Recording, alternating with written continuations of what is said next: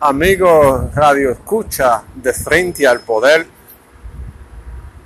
el enfrentamiento entre la Iglesia y el Estado se ha puesto cada día peor. Por el simple hecho de que la Iglesia planteó en su sermón de las siete palabras que no estaba de acuerdo con perpetuarse en el poder o con la violación a la constitución, que muchos han llamado la modificación y que se llena el, lujo de decir que tienen los votos necesarios, cuando en realidad es una violación a la constitución, porque las autoridades juran defender y hacer cumplir la constitución. A eso se han sumado evangélicos y varias organizaciones de la sociedad que han visto mermar los derechos ciudadanos. La última denuncia la han hecho varios diputados de que se están pinchando los teléfonos o se está violentando la privacidad. Cuestión que es típico de una dictadura porque el derecho a la privacidad está consagrado en la Constitución. Y como ellos quieren violarla, están haciendo este tipo de actividad. Es lamentable ver estos enfrentamientos cuando el país tiene otras prioridades que hay que resolver como el problema de la violencia.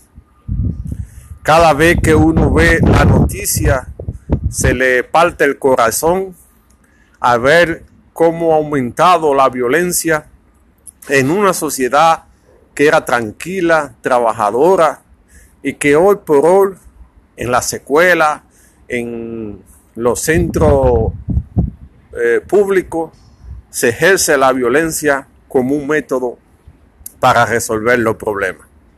La última noticia lamentable fue de una niña de 11 años que le quita la vida a otro, a otra niña. Eso llora ante la presencia de Dios. Cómo ha ido el pueblo ejerciendo la violencia como un método para resolver los conflictos. Mientras tanto, los políticos se matan por estar en el poder o por seguir en el poder cuando la constitución lo prohíbe. Hay uno que se atreven a decir que hay que hacer como en China, donde la reelección es indefinida. Hay otros que plantean cosas insólitas para justificar la permanencia en el poder. Y da pena ver periodistas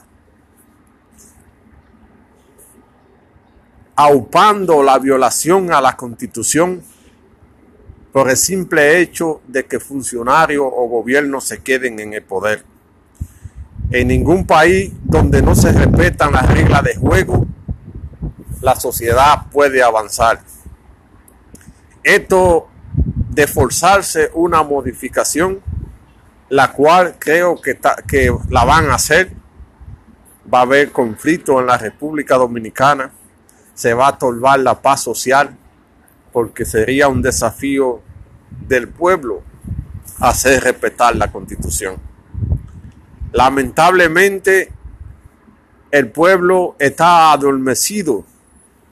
Uno, producto del consumo de droga, la juca y la bebida, y otro, porque dependen de una ayuda que le da el Estado. Ese tipo de sociedad no puede reclamar nada porque está adormecido o depende de una ayuda. Necesitamos que la juventud despierte y deje de estar fumando juca y consumiendo droga y que se aborque a defender los derechos ciudadanos. Porque una sociedad que no reclama es una sociedad que se ve pisoteada. Ya no hay respeto por nada. Los sindicatos son atropellados, el ciudadano es atropellado, se violentan los derechos ciudadanos y nadie reclama nada.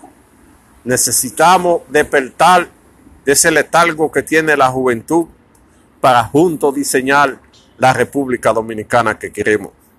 No podemos permitir que se instale una dictadura porque todo el mundo sabe lo que se vivió del 30 al 61, donde un hombre impuso ley, batuta y constitución. Necesitamos que los jóvenes despierten y que luchen por su país, porque estamos a tiempo de que todo defendemos, defender la constitución, porque lo más grande es, vivir en libertad. Y la única forma de vivir en libertad es vivir en democracia como el único sistema de convivencia entre personas. Hay que mirar hacia Venezuela, hay que mirar hacia, hacia Nicaragua, hay que mirar hacia Cuba, donde un grupo ha implementado un sistema donde los ciudadanos pasan a ser un número más. Hay que vigilar lo que está pasando en la República Dominicana para no convertirnos en la Venezuela del Caribe o en la Cuba del Caribe o la Nicaragua. Dominicana necesita que se respeten las instituciones del Estado, que se respeten los poderes públicos. Dominicana necesita que la prensa haga su papel defendiendo a los que menos tienen, al lado del pueblo cuando la circunstancia lo necesita. Necesitamos que se respete la iglesia, que no haga un ataque frontal contra la iglesia, porque esos son actos demoníacos. Y si el diablo se apodera de funcionarios para atacar a la iglesia, es un gobierno que va al fracaso, porque todavía no he visto un gobierno que haga enfrentado a la iglesia que termine bien. La iglesia es la expresión del pueblo y para eso a través de sus sermones expresan su sentimiento, que es el sentimiento del pueblo mismo.